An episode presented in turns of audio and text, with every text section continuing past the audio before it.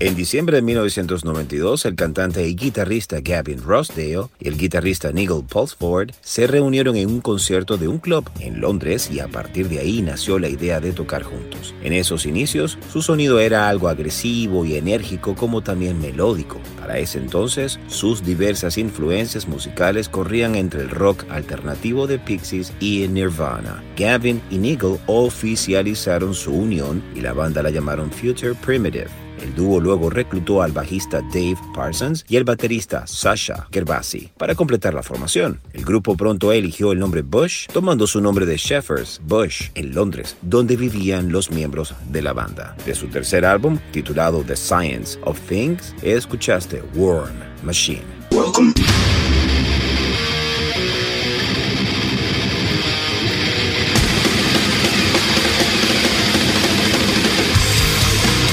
Welcome to the Mighty Metal Hour. ¿Qué tal, Metalheads? Bienvenidos a una nueva edición de Sobre la Dosis. Si quieres comunicarte con nosotros para sugerencias, peticiones, algún tipo de reseña, no dudes en escribirnos a nuestras cuentas en Instagram, arroba sobre la dosis o a mi cuenta personal verificada, arroba Jonathan Montenegro. En la edición y producción general de Sobre la Dosis, Carlos González y en la producción ejecutiva, Jonathan Montenegro. ¿Y quién les habla? Jonathan Monte Black. Welcome, welcome back. Esto es Sobre la Dosis.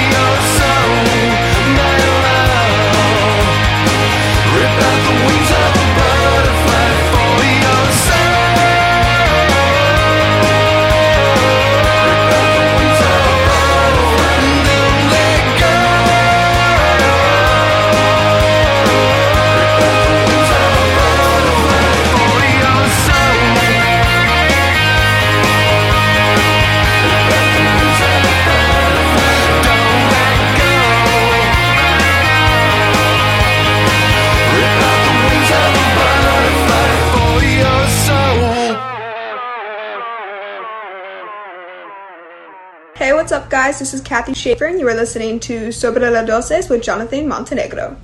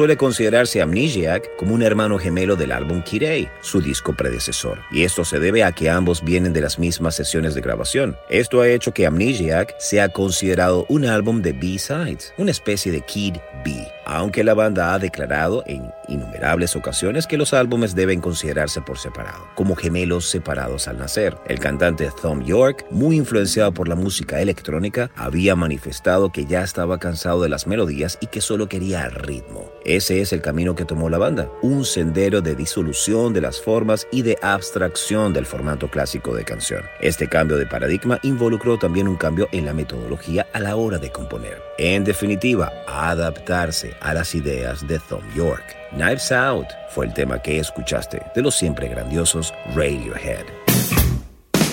Y previo a Radiohead, llegaron a tus fantásticos oídos Him con su legendario tema Wings of a Butterfly.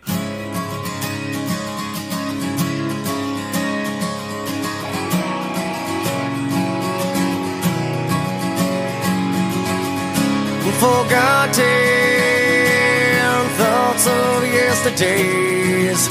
Through my eyes, I see the past. Well, I don't know, I don't know, I don't know why.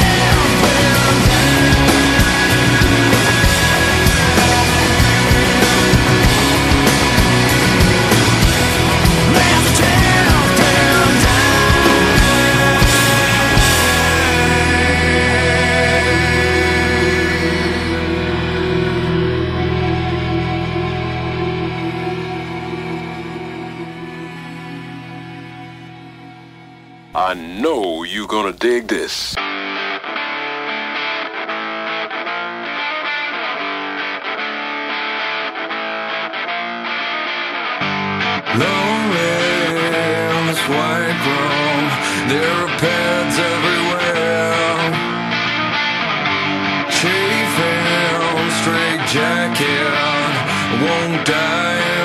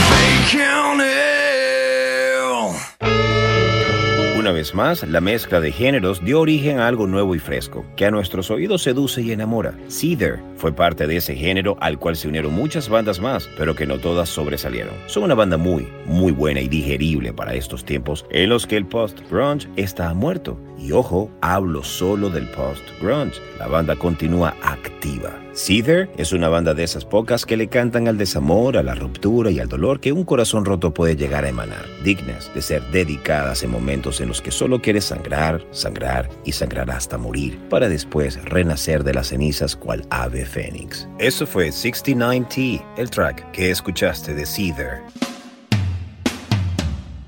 Y antes llegaron a Sobre la Dosis Puddle of Mud de su álbum debut Comp Clean, el temazo Drift and Die. Avanzamos con los de Jackson, Tennessee, Full Devil Jacket con Blue Green Day.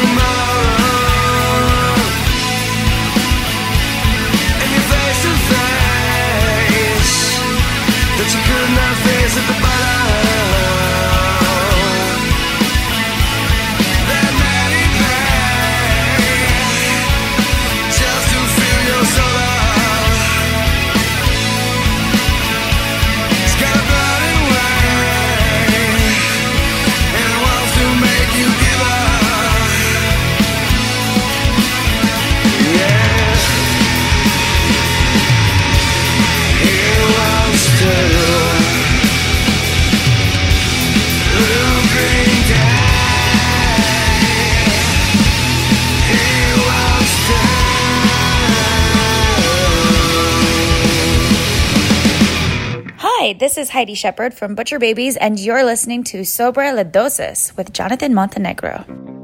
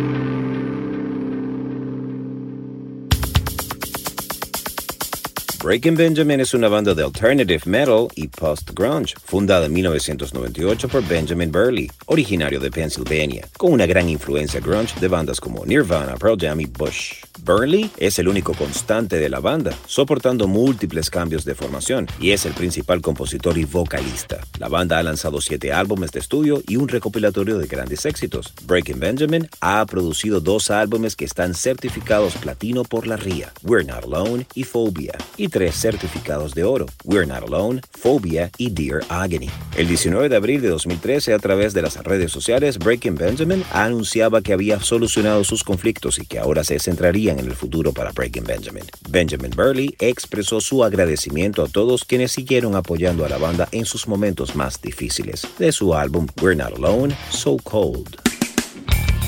Low Pro es una banda de Los Ángeles, California, formada en el año 2002 por Pete Murray y Neil Godfrey, después de la disolución de su banda anterior, Ultra Spank, en el año 2001. Después de atraer la atención de Aaron Lewis de Stained, la banda firmó con una importante etiqueta de registro, Geffen Records, y lanzaron su álbum debut titulado Low Pro en el año 2003. Escuchemos precisamente de este álbum Sunday.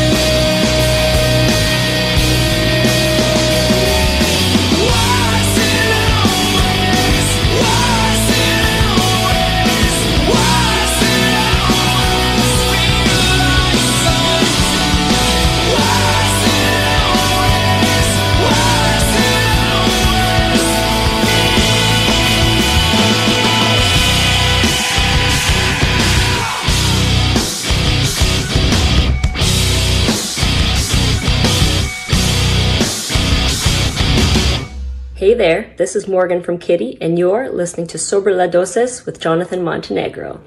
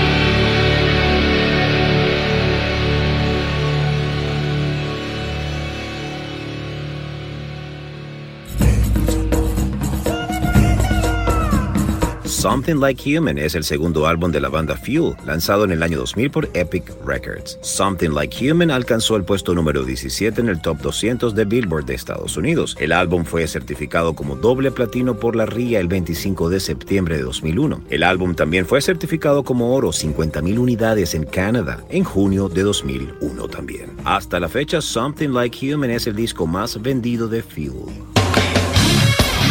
Una gran trayectoria a sus espaldas, podríamos pensar que todo ha ido sobre ruedas para Foo Fighters, hasta llegar a ser una de las bandas más grandes del planeta en la actualidad. Pero no es así. Justo antes del lanzamiento de One by One, hubo un punto de inflexión que casi hizo saltar por los aires el proyecto post-Nirvana de Dave. Este disco estuvo más cerca de lo que pensamos de no haberse producido jamás. En agosto de 2001, después de tocar en el Festival 5 de Chelmsford, Taylor Hawkins sufrió una sobredosis de heroína que lo dejó en coma inducido durante 12 días. Para Dave, la sobredosis de su íntimo amigo y compañero de banda le transportó de inmediato al sentimiento de sufrimiento que había sentido años atrás con el malogrado líder de Nirvana, Kurt Cobain. Durante este tiempo, Dave estuvo junto a su cama en el hospital esperando a que despertara, un gran gesto que la propia madre del baterista no tardó en agradecerle en forma de carta. Abro comillas, tu naturaleza altruista es algo que me enorgullece. Busca la palabra en el diccionario. Cierro comillas. Tras este incidente, Hawkins se volvió una persona muy deportista y monta en bicicleta regularmente, afición que comparte con su compañero Nate Mendel.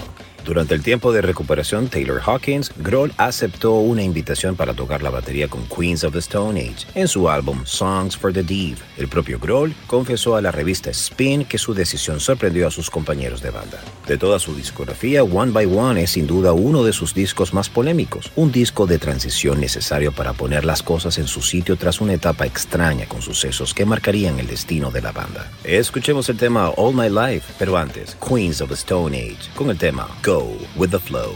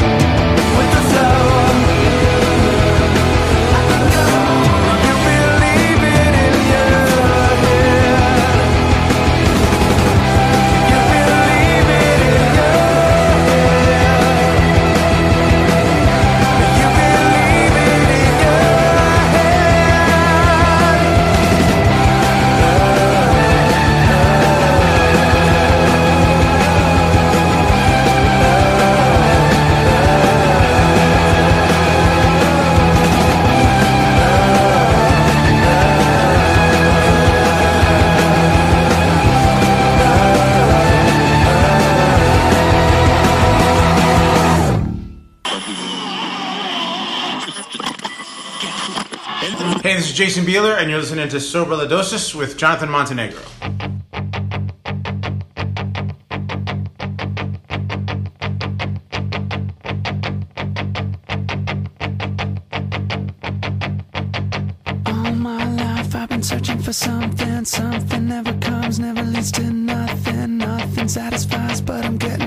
Close. Closer to the prize at the end of the rope. All night long I dream of the day when it comes around and it's taken away. Leaves me with the feeling that I feel the most. Feel it come to life when I see your ghost.